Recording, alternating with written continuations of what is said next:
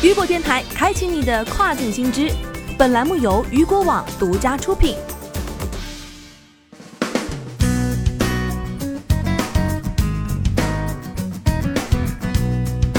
Hello，大家好，欢迎大家收听这个时段的跨境风云。那么接下来的时间将带大家一起来关注到的是速卖通西班牙市场自行车销售额超二十二倍。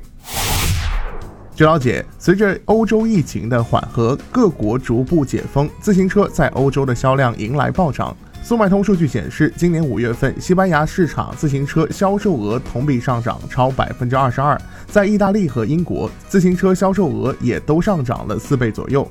除了自行车外，电动滑板车销售额也大幅增长。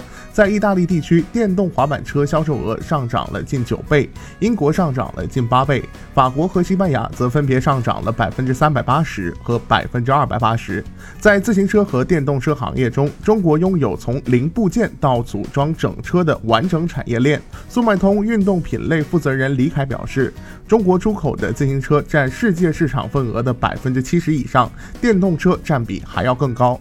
据媒体报道，意大利和法国还纷纷颁布法令，通过为购买自行车提供补贴等形式，鼓励民众骑自行车出行。好的，以上就是这个时段雨果电台为您推送到最新一期的跨境风云。想要了解更多跨境电商资讯，您还可以持续关注到雨果网。我是大雄，我们下个时段见，拜拜。